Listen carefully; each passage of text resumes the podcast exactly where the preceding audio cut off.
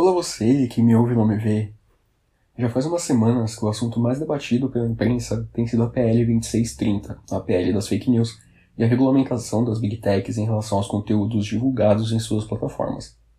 A falta de interesse na regulamentação e a divulgação de notícias nem sempre verdadeiras contra o projeto de lei por parte de empresas como Google, Telegram e até uma possível censura a quem mencionasse a PL no Twitter ilustram bem que o caminho que a internet pretende seguir nas próximas décadas não é nem um pouco favorável para o usuário comum. O que as plataformas querem é que a gente fique cada vez mais tempo nos aplicativos, então manter assuntos controversos, criminosos, duvidosos, mentirosos em alta e não realizar qualquer tipo de banimento acaba sendo lucrativo para elas, já que quanto mais tempo tretando e rolando timeline em busca de mais absurdos ou validações, mais propaganda é oferecida, mais dados são coletados, maior o perfil que elas traçam de você para te manipular. Eita, pera, já tô falando demais e nem começou ainda. Então, caso não tenha ficado claro, o episódio de hoje é sobre como estamos caminhando para o fim da internet, como ela realmente deveria ser, e a avalanche de propaganda que jogam na nossa cara o tempo todo. Eu sou o Thiago Paulo, começando mais um vídeo sem imagem, e hoje você não vai ouvir. Eu vou te deletar, te excluir do meu Orkut. Eu vou te bloquear no MSN.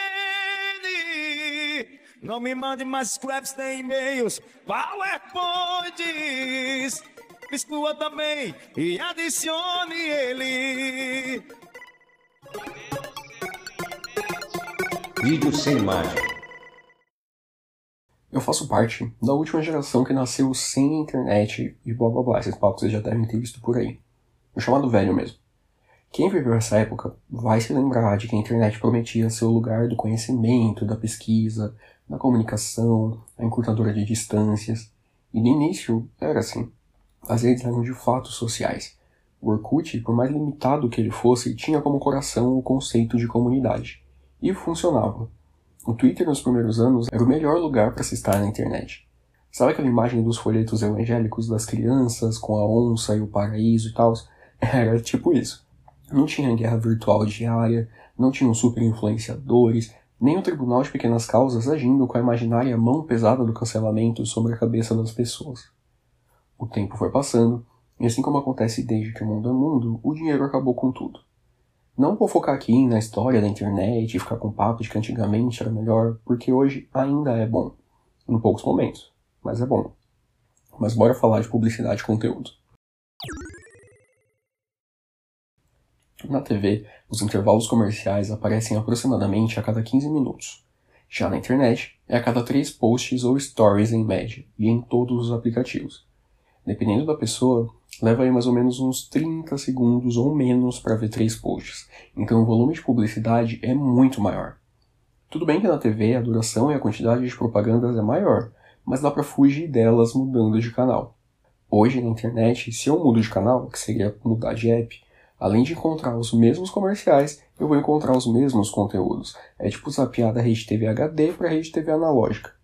E como mencionei lá na abertura, nos primórdios o foco era a socialização, e hoje é a criação de conteúdo, a busca pela fama em determinada bolha. E nessa, zapear entre os apps passa a não fazer diferença, porque não existe mais variação de formato, falta autenticidade, falta originalidade. E quando alguém acerta, milhares copiam a dança, a dublagem, a maquiagem, o formato. Tudo bem que hoje o TikTok aceita vídeos de até 10 minutos, se eu não me engano. Mas repara bem, lá no início, quando bombou aqui no Brasil, o tempo dos vídeos era de 15 ou 30 segundos.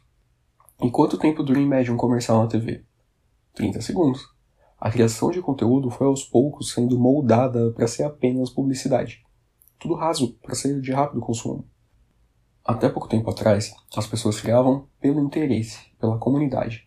Hoje elas criam basicamente por dinheiro e muitas vezes por obrigação, e muitas vezes sem nem se dar conta disso.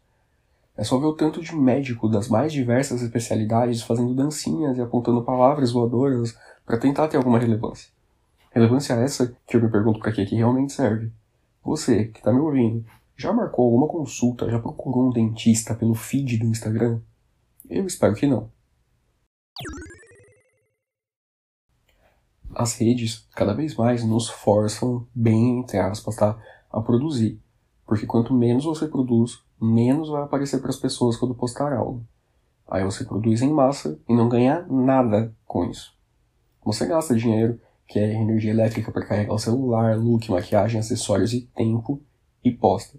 Quem ganha é a plataforma, porque quanto mais conteúdo, mais audiência. E quanto mais audiência, maior o interesse das empresas em anunciar e mais anúncios são exibidos. E aí é isso. A gente paga para trabalhar. Pode parecer que eu estou exagerando, mas tempo é dinheiro, gente. Não tem como negar isso.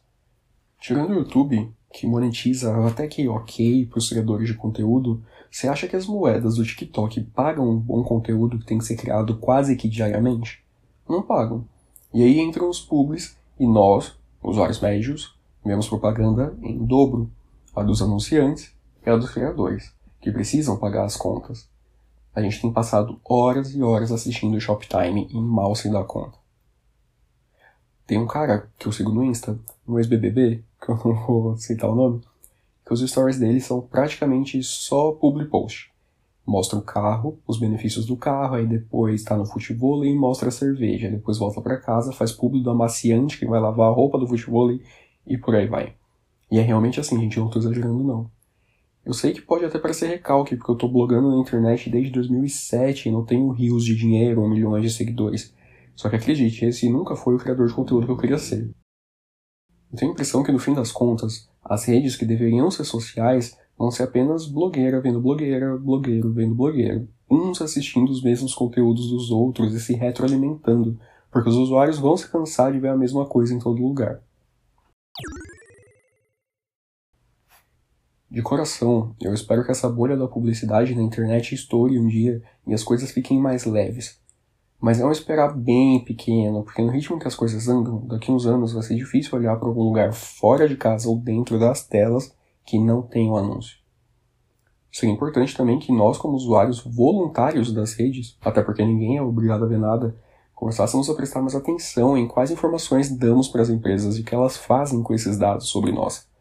E é por esses e outros motivos que eu vou explorar nos próximos episódios que eu acredito que a internet está próxima do fim aquela internet é social, a que aproxima da comunidade e não a da bolha. Enquanto isso, sigam resistindo com o vídeo sem imagem, porque podcast com imagem, em sua grande maioria, é só desculpa para atacar um QR Code na cara dos outros. Até a próxima. E eu fui! Este podcast não se responsabiliza a pensar da mesma forma nos próximos episódios.